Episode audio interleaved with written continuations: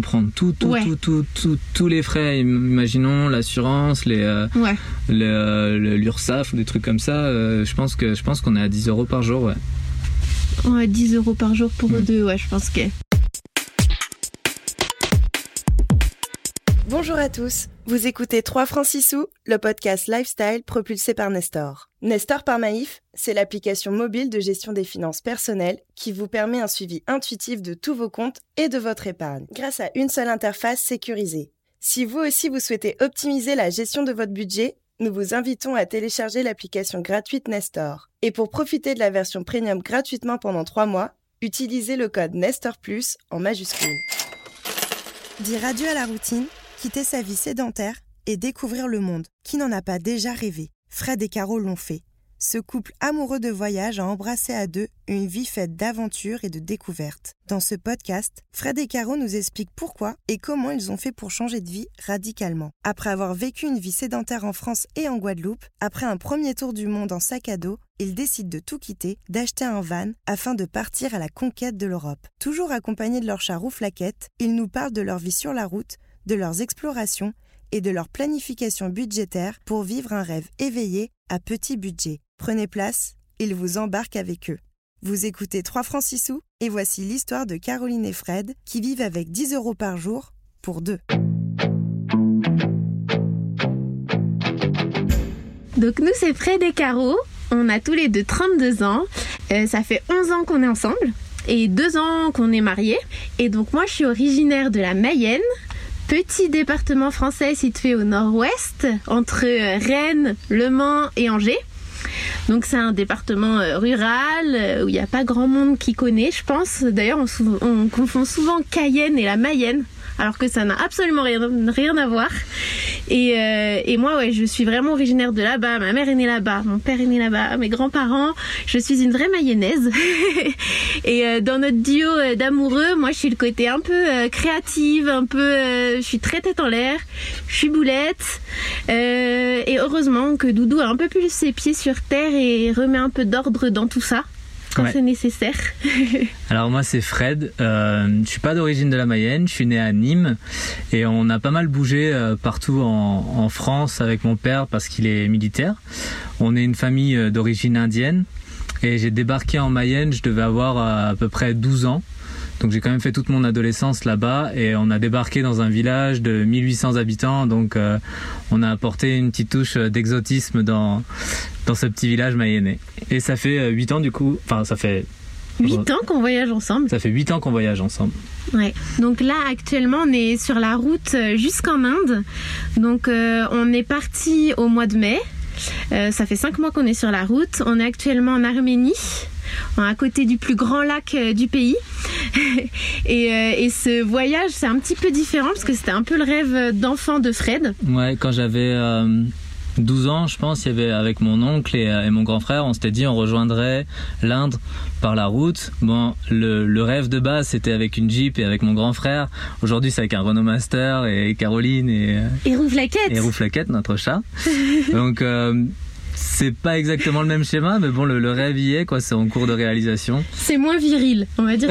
Moins viril que le rêve de départ, mais, euh, on est en, en train de réaliser ton Voilà. rêve quand même. Et il y a un petit but aussi parce que parce que à Pondichéry j'ai toute euh, la famille du côté de ma mère qui est là-bas et euh, et nous on s'est mariés en France du coup il y a deux ans et euh, et bon c'est difficile pour les Indiens d'obtenir des visas pour venir en France et donc on va refaire un mariage là-bas à notre arrivée normalement au mois de hum, fin Fin mars à Pondichéry. On devrait être début février en Inde et fin mars, euh, fin mars à Pondichéry. En 2012, on décide de, partir euh, en Guadeloupe. Donc à la base, c'était même pas pour s'installer. On était censé y partir que six mois.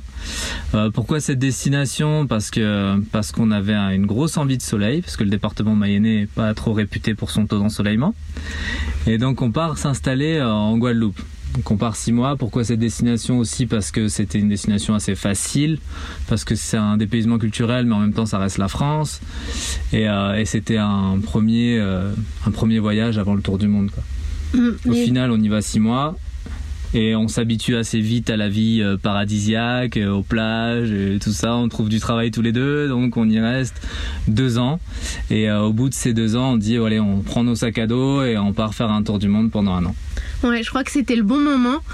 Et donc là, ouais, on est parti, euh, on est parti pendant un an autour du monde. Donc on a fait euh, l'Inde, on a fait euh, la Thaïlande, Laos, Cambodge. On est, on est parti au Japon, Nouvelle-Zélande et après on est arrivé en Amérique latine. On a fait Pérou, Argentine et Brésil. Et après ce tour du monde, on s'est dit mais finalement on n'était pas si mal en Guadeloupe. On avait un peu tout ce qu'on voulait. Enfin, on avait du soleil, on avait des amis, là, que la vie est quand même très cool là-bas. On s'est dit, c'est peut-être l'endroit idéal et c'est peut-être là qu'on devrait s'installer et essayer de construire quelque chose. Donc, retour en Guadeloupe. Ouais. Et moi, quand même, à la fin de ce tour du monde, j'avais, euh, j'avais vraiment envie de continuer euh, le voyage parce que, euh, parce que mhm. déjà, j'avais pas de, moi, j'avais rien qui m'attendait en Guadeloupe en fait. C'est euh, Caro, elle avait son travail qui l'attendait. Moi, je suis arrivé, c'était euh, la déprime quoi. Il y avait, j'étais au chômage. Euh, bon, c'est la Guadeloupe quand même quoi. J'ai pas, pas à me plaindre, mais mais euh, mais quand même, voilà, je quittais ce, ce, mode de vie de voyage et Caro, elle a remis le pied à l'étrier de suite. Elle est repartie dans sa vie et moi, j'étais un peu en déprime. Et au bout de quelques mois, finalement moi j'ai trouvé du travail en plus qui m'intéressait vraiment. Et Caro par contre de son côté bah ouais moi je me suis aperçue que finalement on était vite retombé euh, dans cette vie quotidienne avec cette euh, petite routine. Et, euh, et, avec le fait que vu nos boulots le, boulot qu'on avait tous les deux on se croisait vraiment. On avait un rythme où moi je commençais à travailler l'après-midi j'étais vendeuse. Donc moi je commençais à 14h je finissais à 20h et Fred commençait le matin à 6h du matin je crois. Et tu finissais en début d'après-midi. Donc on se croisait on se voyait plus on se voyait le dimanche et encore quand je travaillais pas. Et puis ouais, moi je me suis dit non mais finalement on n'est pas du tout prêt à, à s'installer, à se poser. Euh, on a trop encore envie de voyager, de découvrir. Donc euh, faut qu'on reparte. Et là on a parlé tous les deux de découvrir l'Europe. On s'est dit on vient de la France, on connaît même pas le vieux continent. Et, euh, et, on voulait par contre voyager différemment cette fois-ci. On voulait pas le sac à dos. On avait déjà une première expérience qui s'était très bien passée, mais on voulait changer. Et c'est là qu'est venue l'idée du road trip. Ouais. Et, euh, du coup, c'est en 2017, donc deux ans plus tard après notre retour de, de Tour du Monde, on s'est dit, euh, ok, donc c'est reparti. Euh, pour donner les dates, septembre 2017, on quitte la Guadeloupe, fin septembre on se marie, début octobre on était sur les routes d'Europe.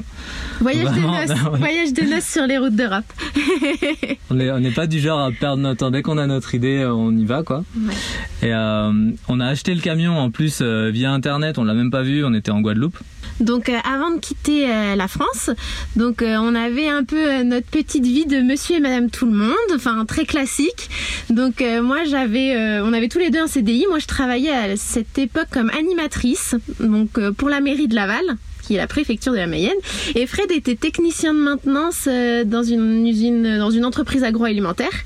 Donc on avait, on louait notre petit appartement, euh, on avait nos amis, notre famille à proximité, on attendait le week-end pour un peu profiter. Puis on avait nos cinq euh, semaines de vacances euh, par an et souvent on partait pas si loin, on allait souvent voir la famille en fait. Et voilà, enfin vraiment une vie très classique, très normale et on avait que 21 ans et on se disait qu'on avait déjà presque tout était tracé. Ouais, on se voyait pas vivre en gros à 21 ans, se dire bon bah voilà les 40 prochaines années ça va être ça. Et donc c'est pour ça qu'on a eu ce déclic et qu'on est parti en Guadeloupe. Et euh, en Guadeloupe, euh, toi, tu as eu ton, ton travail de, de, vendeuse rapidement. Moi, j'ai été technicien dans les énergies renouvelables. Je bossais sur les éoliennes et les champs solaires. C'est un, un, travail que j'adorais. Mais malgré tout, on était quand même retourné sur ce même schéma de vie où euh, bah, cinq semaines de congés payés par an, ça, ça pouvait pas le faire parce que ça collait pas du tout avec nos envies de voyage. Et euh, le fait aussi que, voilà, moi, 6h, 13h, Caro bossait des fois de 13h à 21h, bossait aussi le samedi. Donc, euh, nous, déjà, si on est ensemble, c'est parce qu'on a envie de passer du temps ensemble. Et, euh, et notre vie, c'est le voyage. Donc, euh, donc, donc voilà quoi, cinq semaines ça suffit pas. Il faut... Puis sur une île, c'est vite limité aussi les, les ah la possibilité de bouger et de voyager, c'est beaucoup plus restreint. Donc euh, il y avait ça aussi. Même si on avait tout le reste, le soleil et tout, on était encore bloqué par par des, petites choses. Et donc oui, donc après il y a eu ce road trip. on est donc parti en road trip en Europe quand on est parti sur, euh, sur les routes d'Europe, on a acheté un van qu'on n'avait même pas vu, il était déjà aménagé. Et pour la simple et bonne raison qu'on n'y connaissait strictement rien à la van life et au road trip. Et, euh, et du coup, on est juste rentré en France, on s'est marié et on a pris la route. Euh, sur les routes d'Europe. Moi, je me suis adapté assez facilement, finalement. Toi, tu as eu un petit peu plus de mal. Oui, moi j'ai eu un petit temps d'adaptation parce que tu changes complètement euh, ton espace vital, il diminue de beaucoup. On passe à 5 mètres carrés. Euh, bah ta vie elle change complètement aussi parce que là, enfin c'est différent de quand tu es dans ton appartement, que tu as tes petites habitudes, tous tes repères sont changent aussi. Donc ouais, j'ai eu un petit temps, un petit temps d'adaptation, mais finalement au bout de trois non, trois semaines, je dirais. J'ai pris mes repères et je me suis habituée et j'ai vu tout ce que tout le positif que pouvait apporter cette vie plus simple, on va dire. Bah, disons que quand on est arrivé dans le camion, tu vis dans, dans 4 mètres carrés, 4,5 mètres carrés, on faisait que de se rentrer dedans. C'était tellement énervant au départ. Ah ouais. On faisait que de se rentrer dedans tout le temps. Et, euh, et au final, au, bout au, fil des semaines, bah, bah, ça devient comme une petite chorégraphie. On arrête de faire la cuisine à deux, ça sert à rien. Il y en a un, il se pose, l'autre, il fait tout seul. Et voilà, on tourne au pire. Mais, euh, mais voilà, on peut pas faire 36 trucs en même temps. On prend le temps de faire les choses on les fait tranquillement, sans, se précipiter et ça se passe bien. Quoi. Oui, exactement. Et, le, le, van, du coup, il a aussi fallu, fallu s'adapter à un aménagement qui avait été fait par quelqu'un d'autre. Donc nous, on a choisi un aménagement euh, déjà fait parce qu'on n'y connaissait tellement rien qu'on savait pas du tout ce dont on allait avoir besoin euh, pour vivre. On, on savait pas du tout. Donc c'est là où, où, on a pris cet aménagement qui finalement ne nous correspondait pas tant que ça, je pense. Il, il, était très imposant. Il n'y avait pas beaucoup de place pour être euh, debout tous les deux. Mais bon, on a quand même vécu un an dedans. Et, euh, et puis bon, c'est bien fait cette vie sur les routes finalement. Ouais.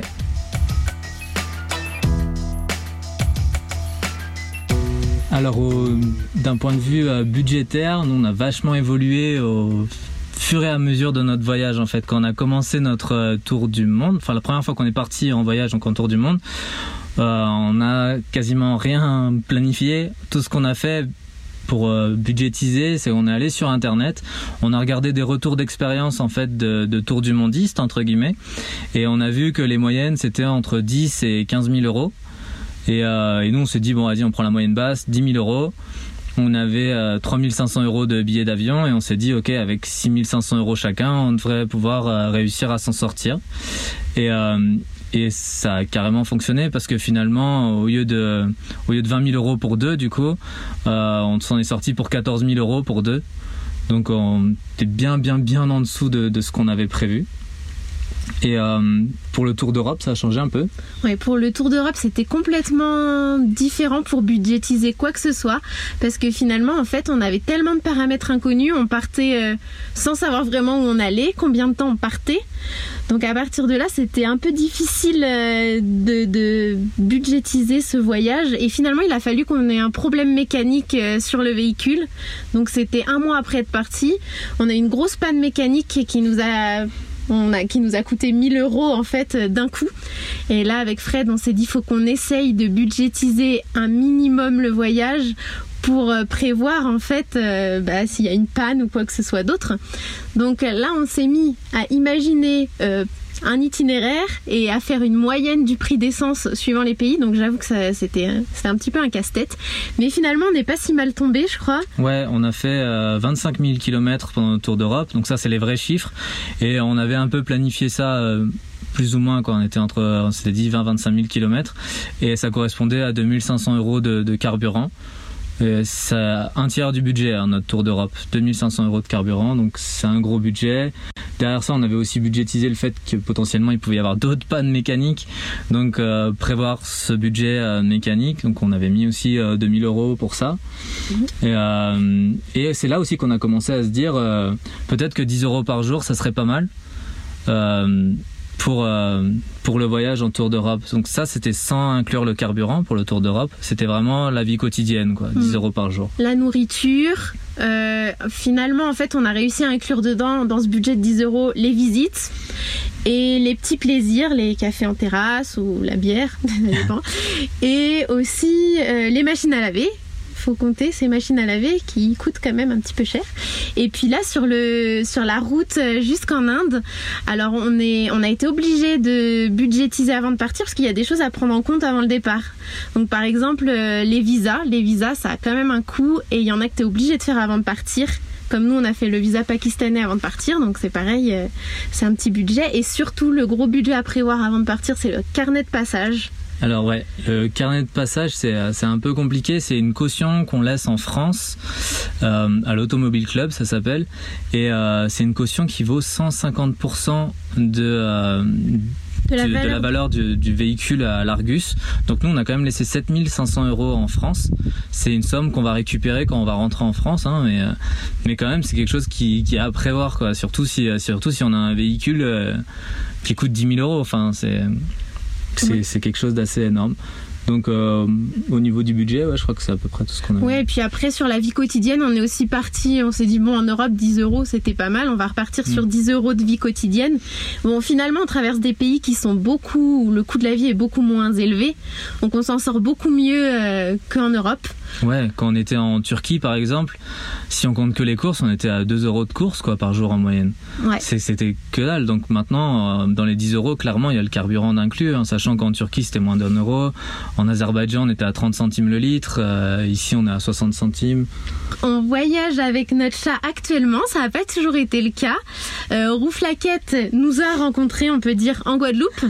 Donc c'est euh, ouais, c'est une petite chatte caribéenne. Donc à la base, on n'était pas du tout parti pour avoir des animaux domestiques.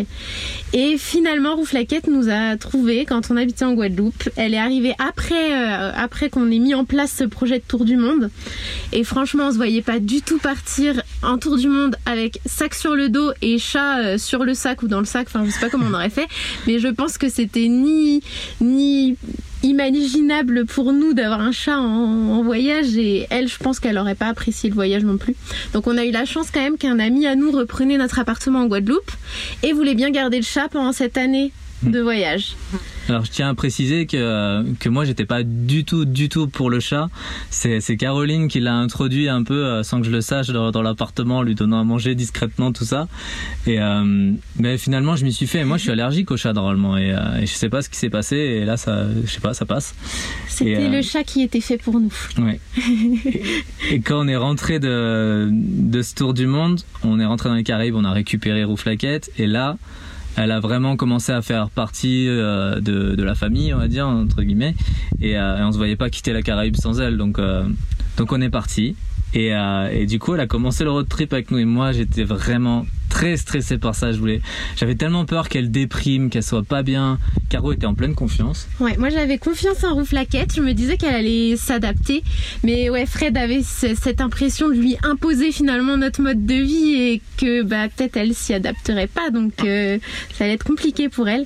Finalement, il y a eu deux jours intenses où euh, je pense que les, sensations de rouler, elle devait perdre son équilibre, elle avait pas du tout de repères, elle comprenait pas ce qui se passait. Et euh, c'est vrai qu'elle a miaulé pendant des kilomètres et des kilomètres. On avait l'impression de lui faire vivre les pires moments de sa vie, je pense. Et Ouais. finalement, après deux jours, c'était bon. Ouais.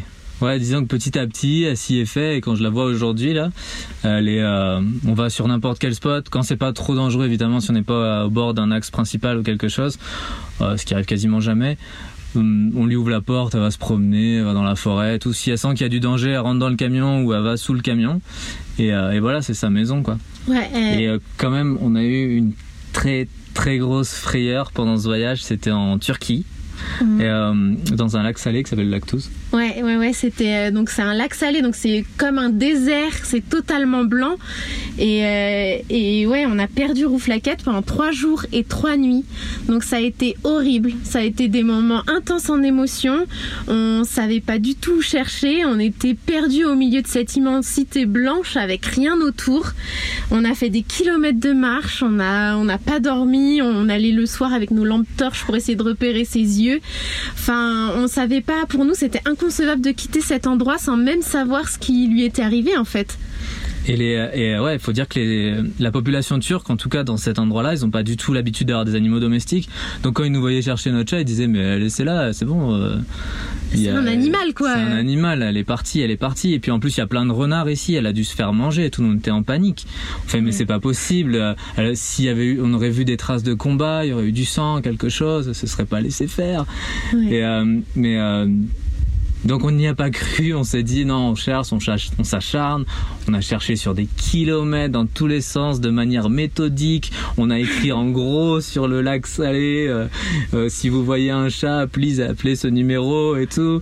Et, euh, et finalement à un moment donné on est tombé sur des traces de pattes. des, petites, petites, patounes sur, sur le lac salé. Et on les a suivis et mm. quand même, là, on était à plus d'un kilomètre du camion, donc c'était vraiment de manière très désespérée. On criait même plus rouflaquette, on était juste, on l'appelait tout doucement.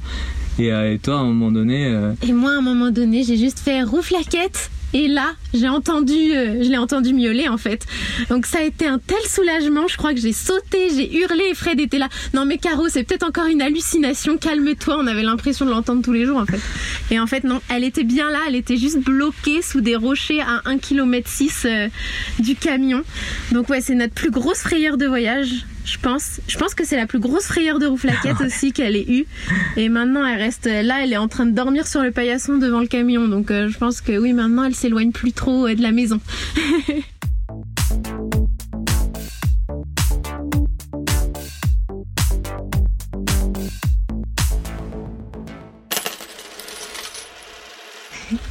euh, donc pour partir en voyage et pour avoir euh, les fonds nécessaires pour voyager. Donc on a tout d'abord commencé tout simplement par économiser. Il faut dire qu'on n'est pas des gros dépensiers non plus. Donc, euh, et on vivait vraiment au tout début, quand on était en Mayenne, on, vivait dans un endroit où il n'y a pas non plus beaucoup beaucoup de choses qui te font consommer. On va dire, c'est pas comme quand on habite dans une grande ville et qu'il y a beaucoup de choses qui nous attirent, des sorties, des choses comme ça. Enfin, donc, euh, on n'est pas des gros dépensiers. On n'a pas besoin. On n'a jamais eu vraiment euh, euh, de belles maisons. On n'a pas acheté la dernière voiture. On voulait juste une voiture qui roule. Pareil pour les téléphones. Enfin, donc ça nous permettait d'économiser assez facilement. Ouais. Je me rappelle qu'avant de partir en Guadeloupe, par exemple, on s'était dit euh, on va se mettre en colocation avec des amis dans une maison de 400 euros de loyer, donc on payait 100 euros chacun. Donc euh, avec même avec des salaires qui étaient finalement pas très élevés, on mettait très très vite de l'argent de côté avant de partir. Et, euh, et on a aussi des, des, passions qui coûtent pas cher. Nous on fait beaucoup de, de courses à pied et de randonnées.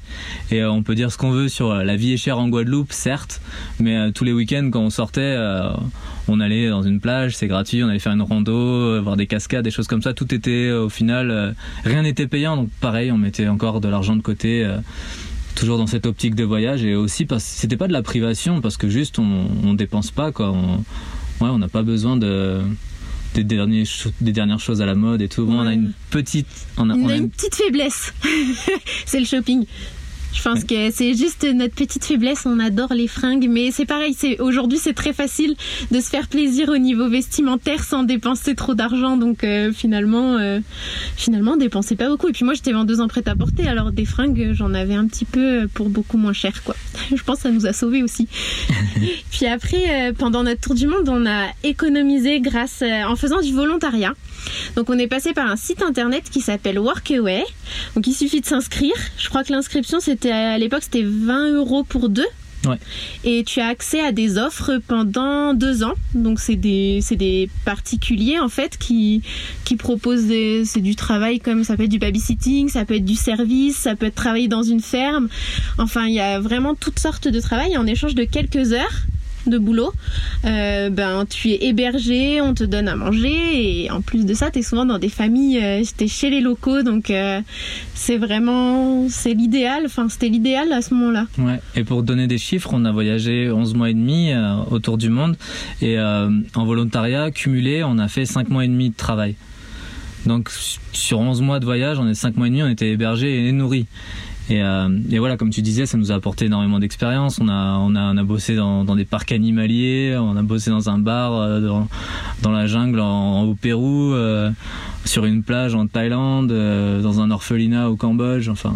Oui, on a eu un tas d'expériences et on a eu aussi un travail rémunéré pendant ce tour du monde.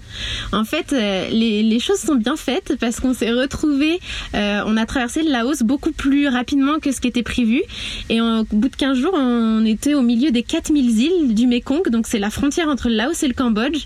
Et là, on s'est dit, attends, on est bloqué ici pour 15 jours parce qu'on peut pas passer la frontière cambodgienne, sinon, euh, avec notre, euh, avion qui est à telle date, notre 30 jours de visa seront, euh, enfin, vont se perdre, quoi. Donc, faut qu'on reste ici, mais je sais pas ce qu'on va faire parce qu'il y a rien autour. Et par chance, on a, on est tombé sur un bar où ils cherchaient du monde pour travailler. Ouais, et il y avait juste une pancarte où c'était marqué euh, si vous cherchez un travail, demandez au bar quoi. On est allé les voir et le patron euh, par chance était là et euh, et il nous a dit oui, mais que pour une personne. Et, et comme derrière le bar, c'était une femme déjà, et que culturellement, ça aurait été mieux que ce soit Caroline qui bosse. Euh, Caroline a été travailler. Et pendant sa première journée de travail, moi j'étais avec le patron, on était en train de boire un coup. Oui. Et, euh, et euh, il y a eu un gros rush en fait. Il y a eu plein de touristes qui sont arrivés d'un coup. Et je lui ai dit bah écoute, je vais te donner un coup de main, voilà, gentiment comme ça. Et puis il m'a dit bon vas-y, tu commences demain et, euh, et je vais vous rémunérer tous les deux, voilà pour euh, pour trois semaines. On gagnait presque rien. Hein. C'était à 10 dollars par jour et par personne. Mais on payait notre bungalow 5 dollars la nuit. Et, et, on était nourris le midi. Tous les soirs, on était chez le patron. Il nous invitait à manger. Enfin, on a vécu deux semaines et demie, trois semaines uniques. Euh. Mm, du coup, on économisait 15 dollars par jour. Et on était en plus sur à côté de la plus belle, la plus grande cascade du Mekong, du Mekong parce que le bar était juste à côté, donc euh, c'était parfait. Et puis euh, en tour d'Europe, on a aussi trouvé du boulot, donc ça c'était pas prévu non plus. En fait, on a commencé notre road trip par la péninsule ibérique et à Noël, on s'était dit qu'on allait passer Noël en France avant d'aller en Italie, donc on était chez ma cousine. Après, on a été voir des amis à Montpellier pour le nouvel an. Et eux nous ont demandé de rester un peu plus longtemps parce que ça faisait longtemps qu'on s'était pas vu. Et on s'est dit, ok, mais si on reste en France, qu'on commence à avoir une petite vie sédentaire, si on veut passer l'hiver un peu mieux que dans le camion, c'est faisable, mais faut qu'on trouve un travail. Parce que on sait que quand tu es dans ta vie sédentaire, tu as plus besoin que quand tu es dans ta vie de nomade. Et euh, finalement, en, une semaine, on a trouvé euh, du travail à Montpellier. Donc moi j'ai repris un boulot de vendeuse pendant un mois et demi je pense. Mm. Et moi j'ai trouvé un travail euh, dans un fast-food mm. à Montpellier, pareil pendant un mois et demi. Mm. Et donc ça, ça nous a aussi permis finalement, euh, ben, on s'est fait quand même euh, un mois de salaire en France. Donc euh, ça nous a aidé pour la suite du voyage. Mm. Et là sur la route de la soie, ça a complètement changé parce que c'est pas toujours évident de trouver du travail suivant le pays où tu es. Et puis bah faut dire qu'en Arménie, le salaire moyen est quand même beaucoup moins élevé qu'en France, donc on gagnerait pas grand chose à travailler, on va dire. Mais maintenant on fait un peu de rédaction web, donc ça nous permet d'écrire des petits articles. On travaille pour un magazine spécialisé dans voyage en van. Et du coup, on gagne un petit peu d'argent, pas beaucoup. Mais bon, vu la vie qu'on mène, ça nous suffit, on va dire. Et là, on s'est dit, euh, ok, il faut qu'on tienne un carnet de compte. C'est toi qui t'es lancé, j'avoue. C'est moi qui me suis lancée à écrire euh, chaque dépense. C'était après cette panne mécanique là, je me suis dit non mais attends, faut qu'on sache exactement ce qu'on dépense, où est-ce qu'on met les sous.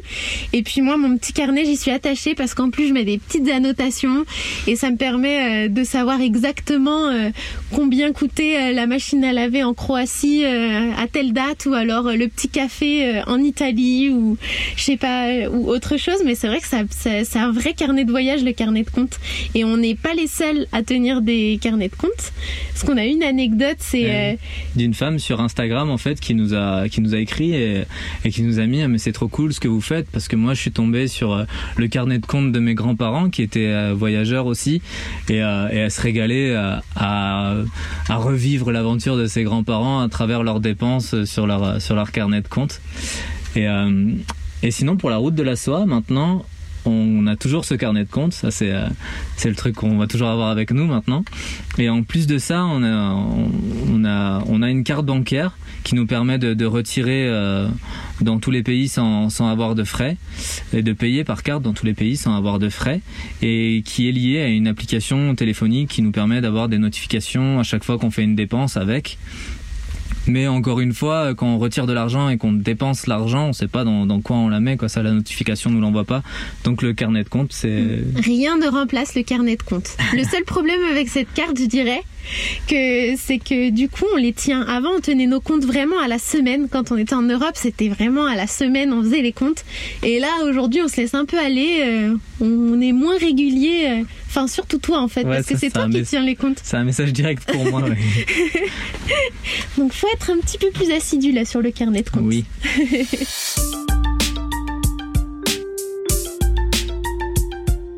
Alors la van life, euh, moi honnêtement, je pensais pas du tout que c'était fait pour moi. Euh, même toi, c'est pareil. Nos parents, ils nous ont, on n'a jamais été au camping petit, on n'a jamais voyagé en camping-car ou choses comme ça avant cette première expérience en Europe.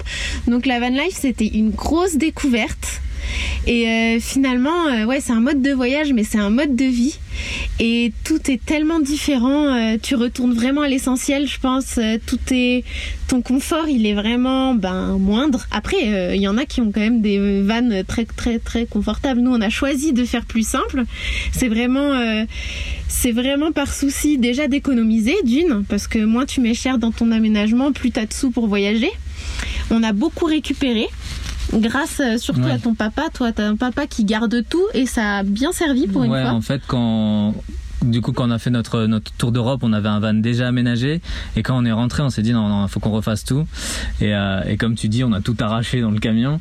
Ouais. On a on a enlevé euh, on a enlevé tous les meubles, euh, tout tout tout l'habillage et tout ça. Et en fait, on s'est rendu compte qu'il n'y avait pas d'isolation au sol. C'est pour ça qu'on qu'on avait bien eu froid pendant l'hiver, pendant le tour d'Europe.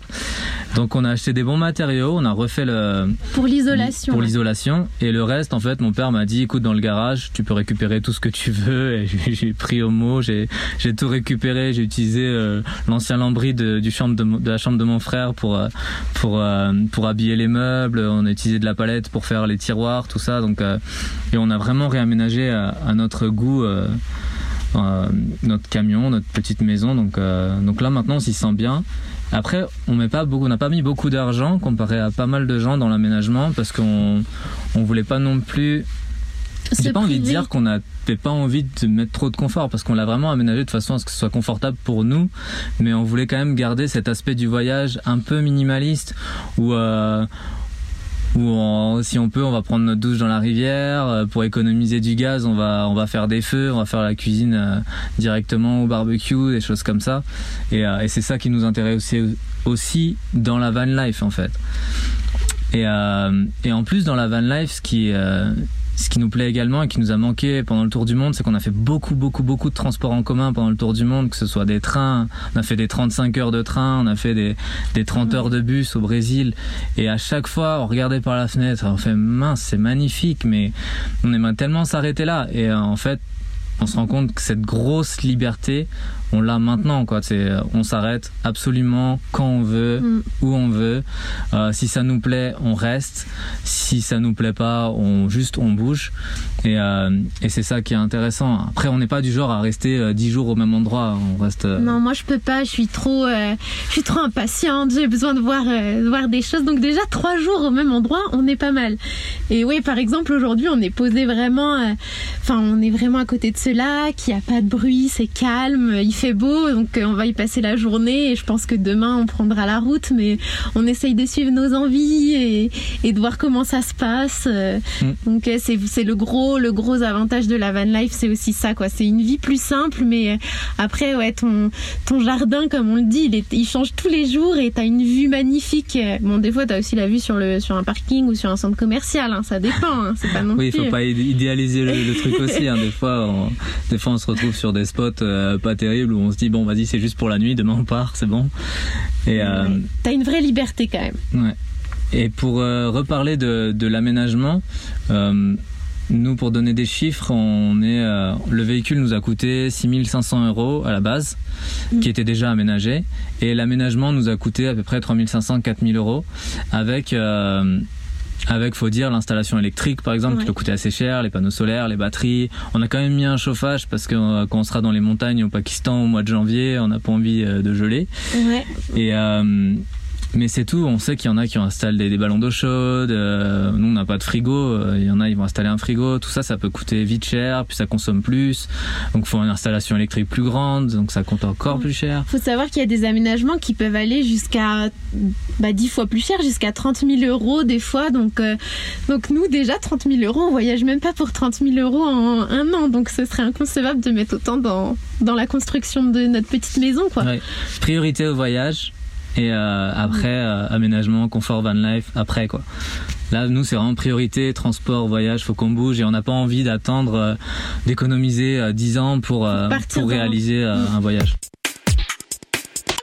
C'est dur de s'imaginer un peu dans 10 ans. Déjà, on a du- des fois du mal à s'imaginer dans un an, mais franchement, franchement, je pense qu'à un moment donné, on se posera quand même. C'est ce qu'on se dit à chaque fois. Mais, euh, mais on a encore très envie de découvrir d'autres routes, d'autres pays, d'autres paysages, d'autres cultures. Mais je crois qu'en plus en après le tour du monde, on s'était dit ok là on va se poser. Euh, quand on est parti dans le tour d'Europe, on a eu mille idées pendant le tour d'Europe. On s'est Mm. dit allez on va aller s'installer en Inde après. Après on s'est dit on va ouvrir un camping en Espagne. Après on s'est dit euh, non viens on continue, on devient rédacteur web et euh, on tombe amoureux de la van life, on continue le voyage du coup. Et là pendant la route de la soie, pareil les, les idées continuent à arriver et on se dit bon bah qu'est-ce qu'on va faire après? Là pour une fois dans, notre vie là, depuis qu'on a commencé à voyager, on sait ce qu'on va faire dans les deux ans. Ouais, dans les deux ans à venir, on, on sait où on va et c'est déjà pas mal. Donc là, on sait qu'on va jusqu'en Inde, jusqu'à Pondichéry. Après, on, rentre en France au, mois d'avril parce qu'on organise euh, le Van Life Fest. Donc c'est le c'est le premier événement, enfin ça va être la seconde édition, mais c'est le premier événement fait autour du van aménagé euh, par soi-même. Alors on organise ça avec des amis à nous, Mm. à l'ICPF, euh, et euh, la première édition a eu lieu l'année dernière, et c'est quelque chose qui nous tient vraiment à cœur. Voilà, eux ils sont là en ce moment en France en train de, de bûcher sur le sur le sujet. Et nous on va rentrer, et, euh, on essaie de les aider un peu de loin, et, et au mois d'avril on sera rentré, et on va les retrouver pour pour le Van Life Fest. Et Mais- ensuite, ensuite, je pense qu'on va rester en France quelques mois. On va essayer de travailler, de faire une saison, parce qu'en fait, le véhicule restera en Inde. Et si on rentre euh, au mois de mai, ju- mai, juin en Inde, c'est vraiment la saison la plus chaude. Euh, L'année dernière en Inde, il a fait jusqu'à 50 degrés, je crois. Donc, on se voit pas du tout vivre en van à ce moment-là. Non, c'est juste euh, impossible. donc je pense qu'on va faire une saison, on va rentrer en Inde plutôt fin d'année. Et puis là, ensuite, on reprendra la route et on aimerait passer par l'Asie centrale, les pays en stand qui nous font pas mal rêver. Dans une route qui s'appelle la, Pamir Highway qui nous fait de l'œil depuis un moment, et il faut vraiment qu'on y aille. Donc ça c'est prévu pour l'année prochaine. Quand on a commencé à voyager, on avait des, euh, des cahiers de voyage, on écrivait vraiment tout, on écrivait presque tous les jours les, les dates et euh, ce qui s'était passé dans la journée, nos sentiments et tout ça. Et on a adoré écrire parce que parce qu'en fait on s'est rendu compte que quand on regardait nos photos, ça nous rappelait les moments vécus et tout ça. Et quand et quand on relisait nos, nos écrits, on avait l'impression de se rappeler même les sentiments qu'on avait à ce moment-là. Et ça, c'était vraiment c'est quelque chose qui nous a vraiment tenu à cœur. Et c'est comme ça qu'on s'est lancé un peu dans, dans l'écriture. Ouais, et puis on avait chacun notre cahier, donc c'est très rigolo de relire aujourd'hui à tel jour. On n'a pas vécu la même journée en fait. On se rend compte que moi, il y a des choses qui m'ont marqué, qui ont beaucoup moins marqué Fred. Donc c'est assez, assez rigolo. Et puis euh, ouais, de, de ces cahiers de voyage, quand on en a parlé à notre famille, ils nous ont dit bah, c'est chouette ces, ces, ces cahiers, mais c'est un peu personnel. Nous, on aimerait bien un peu plus vivre euh, vos aventures au jour le jour. Donc est venue l'idée du blog en fait quand on a commencé le road trip en Europe. Et, euh, et depuis, euh, depuis le blog continue d'être alimenté euh, très régulièrement. Donc on y poste vraiment tout. C'est un peu euh, sous forme de carnet de voyage. Il y a aussi des articles euh, sur le budget euh, d'un an sur les routes d'Europe, super détaillés jusqu'au prix des gaufrettes, parce qu'on est des, fans de gaufrettes. Euh, ouais, après euh, le, le blog c'est vraiment, euh, on y met tous nos tips, on, on donne quelques indications pour la van life aussi, parce que faut savoir que tu cherches toujours des endroits où te garer, tu cherches à savoir où tu peux remplir tes bouteilles de gaz, des choses comme ça, Ouais, l'état des routes, euh, les prix des carburants, les points d'eau. des points d'eau, des spots de nuit, des des, euh, des coordonnées GPS de départ de rando, des choses comme ça en fait. Donc on continue de partager notre expérience pour qu'elle puisse servir aussi à d'autres et euh, tout ça c'est sur le blog et puis on poste aussi régulièrement, euh, on, on utilise beaucoup Instagram. Je pense que Mm. c'est notre réseau social préféré. Ouais, on va dire que ouais, tout a évolué pareil comme au fur et à mesure des voyages. Sur les réseaux sociaux, on n'était pas très présent. Petit à petit, c'est arrivé. On va dire que ça a pris, ça a fait un petit effet, petit effet boule de neige. Et aujourd'hui, on a un blog qui fonctionne plutôt pas mal et, euh, et au départ c'était assez amateur et puis on a appris la rédaction web on a appris à savoir ce qui intéressait vraiment les gens à essayer de donner des infos utiles en essayant d'être en même temps euh, d'avoir euh, disons une, une, lecture assez assez ludique quand même de nos articles mm. et, euh, et voilà quoi nous c'est casquette et basket du coup sur euh, notre site internet et casquette basket sur, sur Instagram aussi. Oui, donc ça n'a rien à voir avec le voyage, mais euh, c'est notre pseudo parce que Fred est un grand fan de casquettes. Il en a d'ailleurs amené une dizaine, je crois, là, euh, pour le road trip. Et moi, ben, c'est les baskets. Ouais. Et j'en ai amené, pareil, une dizaine de paires qui me sont pas toutes utiles, mais bon, je suis contente de les avoir avec moi. Est-ce que, est -ce que la van life, c'est accessible à tous? Moi, je dis euh, oui, complètement, parce que parce que si nous on l'a fait vraiment, je pense que je pense qu'il n'y a pas beaucoup de, d'autres barrières. C'est euh, en fait le côté financier, c'est la question qui revient le plus souvent. On, euh, on, nous la pose et moi je leur dis à chaque fois, mais écoutez, nous on a des métiers où on, on Caro a gagné le SMIC, moi j'étais à un peu moins de 2000 euros quand j'étais en Guadeloupe. C'était pas non plus des salaires hyper élevés et pourtant, et pourtant ça nous suffit et ça fait 8 ans qu'on voyage et, qu'on y arrive. Il suffit de faire des choix en fait. Et euh, c'est sûr qu'aujourd'hui on voit des, des amis à nous avec qui euh, avec qui on a partagé le lycée, l'adolescence, tout ça, qui ont un schéma de vie complètement complètement différent et euh, Aujourd'hui, ils ont une maison, ils ont un beau terrain, ils ont une belle voiture, ils ont des prêts en cours. Euh, nous, on n'a rien de tout ça en fait. Ils sont, propriétaires de beaucoup de choses et nous, on va dire qu'on est propriétaires de, de, nos souvenirs de voyage. Et, euh, et voilà, c'est différent. Ouais, et je pense aussi que comme beaucoup de gens nous font la réflexion quand ils nous voient, quand ils entendent notre histoire et le fait qu'on voyage maintenant depuis 8 ans, ils nous disent oh, mais vous avez trop de chance. Mais non, c'est vraiment pas de la chance. Je leur dis à chaque fois, on n'a pas gratté un ticket gagnant à la loterie nous offrant cette vie. On a fait le choix en fait de de vivre différemment et de se donner les moyens. Donc euh, après la van life, je pense que c'est accessible à tout le monde, mais que ça ne correspond pas à tout le monde. Et, euh, et après, je pense que quand tu veux faire quelque chose, il faut te donner les moyens quoi pour les réaliser. Je pense que c'est surtout ça. Mm. Moi, je sais quand je suis rentré en France, quand on est rentré en France après le Tour d'Europe, j'ai repris un travail où, enfin, j'ai fait plusieurs euh, boulots différents. J'étais électricien à un moment, après j'ai fait un renfort dans une usine aussi où j'ai retrouvé des anciens amis à moi qui étaient au lycée avec moi dans ma classe et qui sont restés dans cette usine. Ça faisait déjà dix ans qu'ils étaient dans l'usine et, je me rappelle d'un ami qui m'a dit euh, Bon, qu'est-ce que tu fais après? Je lui dis Bah, moi, je prends la route et je vais en Inde. Et il m'a dit euh, Mais t'es super motivé. Et, moi, je lui dit Mais c'est pas. C'est pas la motivation. Dans ma tête, je me suis dit, mais c'est lui qui est motivé de rester ici à bosser dans cette usine, tu vois? Et euh, voilà. Ouais. moi, je voulais, je voulais aussi rajouter que le voyage, enfin, avant, euh, depuis, je pense depuis l'adolescence, moi, j'avais du mal à m'épanouir. Euh, je savais pas vraiment ce que je voulais, quel boulot je voulais faire. Euh, j'avais du mal à imaginer vraiment un avenir et, et cette vie un peu normale. Je m'y retrouvais pas trop. Et depuis qu'on voyage, en fait, c'est comme si c'était une évidence. C'est comme si j'avais enfin trouvé vraiment ce que je voulais faire, je pense. Et, et je trouve que le voyage, ça t'ouvre tellement l'esprit en fait. Euh, tu rencontres d'autres cultures, euh, tu rencontres d'autres personnes, euh, et puis bah toi, dans ta façon d'appréhender les choses aussi, de vivre différemment, forcément, ça te pousse aussi dans tes, bah, dans pas dans tes limites, mais ça te pousse à faire autre chose. Et et ouais, je pense que Ça te- ça t'apprend à relativiser sur, sur beaucoup de choses. Que le fait de rencontrer d'autres cultures, tu te rends compte que euh, là c'est incroyable ce qu'on vit sur euh, sur les routes. Là quand on était en Turquie, on a on a été hébergé dans une famille euh, chez une famille syrienne. On est resté cinq jours là-bas. Mm. Ils ont ils ont fui la guerre en Syrie. Ça faisait un an qu'à peine qu'ils sont en Turquie et ils nous ont hébergés, ils nous ont tout donné. Ils nous connaissaient même pas. Mm. La première chose qu'ils ont voulu faire, c'est prendre une photo avec nous. Et une fois que ça s'était fait, ils nous ont demandé si on pouvait venir manger chez eux. Et, euh, et c'était pas à nous de leur dire merci, c'était eux qui nous disaient merci de s'être déplacés chez eux. Enfin, c'est juste inconcevable, tu vois, qu'un truc comme ça se passe en France. Ouais, en, En France, tout cas, moi, euh, je connais pas. En France, je trouve que dans les relations humaines, il y a souvent euh, une petite barrière. Enfin, on a un petit peu peur de l'autre ou de ce que vont penser les gens de nous. Et, et dans plein de cultures, on se rend compte que ça n'existe pas. Alors, bon, des fois, c'est genre, euh, les gens, ils viennent facilement prendre une photo avec nous. Nous, on trouve ça un peu bizarre parce que euh, on se demande pourquoi ils font ça. Mais sinon, ils viennent facilement discuter, juste de demander ce que tu fais là. Et ils t'invitent aussi euh, chez eux, ils t'ouvrent leurs portes euh, comme si c'était normal. Et c'est vrai que je trouve que, ouais, en, en France, on, on est dans un pays quand même où on, bon, on a de la chance hein, d'être français. On va pas se mentir que déjà rien que pour voyager, on a un passeport qui nous ouvre beaucoup de frontières et Ouais. puis on a une qualité de vie quand même qui est, qui est bien par rapport à la plupart d'autres pays, mais on a toujours on crée cette distance qui est un petit peu dommage. Je pense qu'on perd un peu des valeurs peut-être plus simples, je sais pas, Ouais. mais euh, ouais.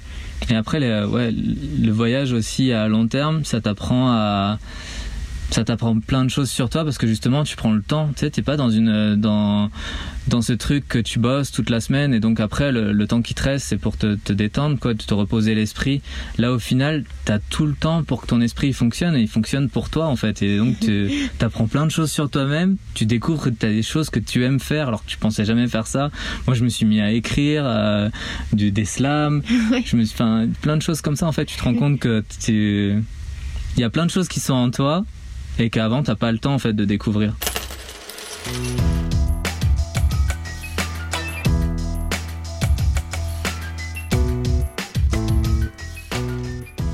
Alors les trois dépenses indispensables en voyage, je pense que ce serait en numéro un euh, le transport. Donc euh, que ce soit euh, l'essence quand t'es en road trip ou alors quand t'es en sac à dos, les billets d'avion, le train, le bateau, enfin tout ce qui peut te permettre de voyager. En numéro 2, qu'est-ce que tu dirais toi indispensable? Ben en sac à dos, je pense que c'est l'hébergement quand même. Oui, bah oui. Parce que ben, faut trouver euh, où dormir.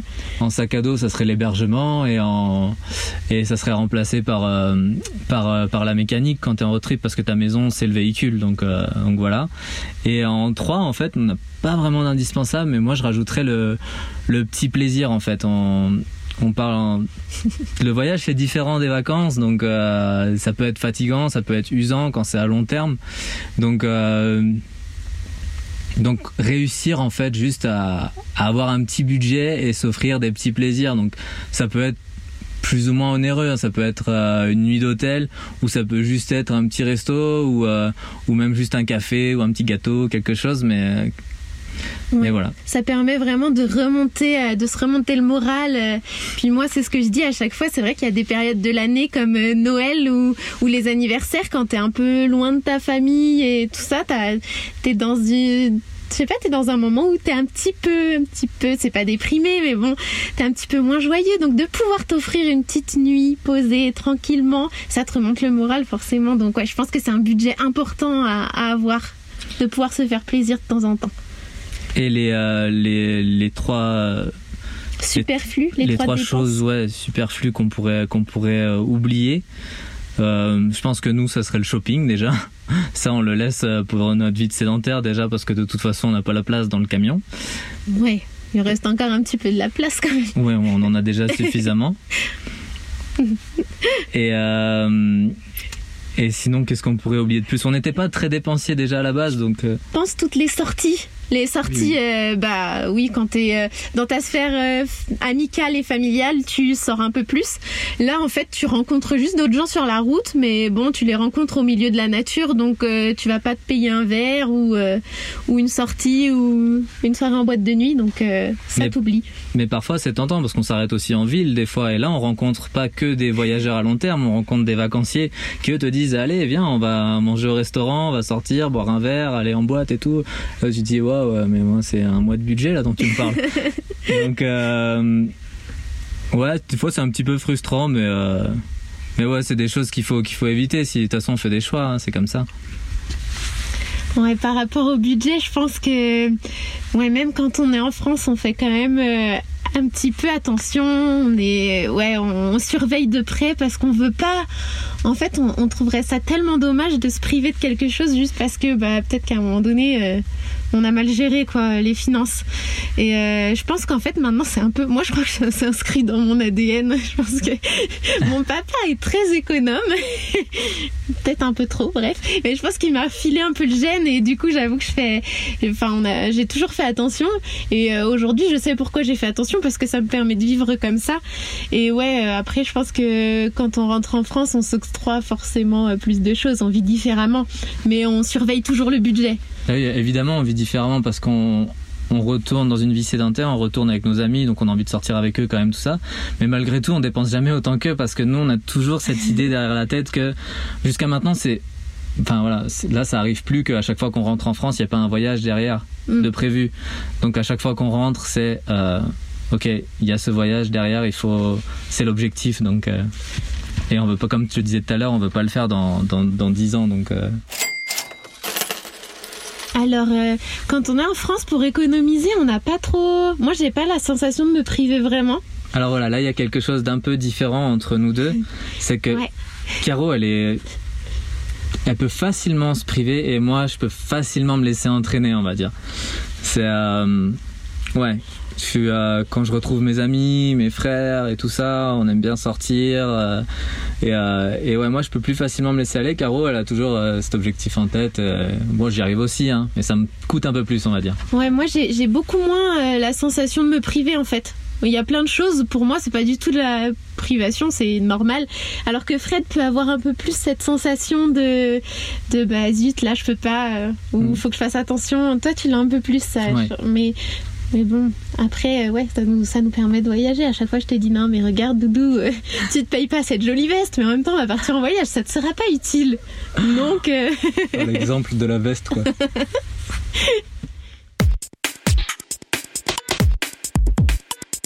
Trois francs sous est un podcast propulsé par Nestor. C'était l'histoire passionnante de Fred et Caro.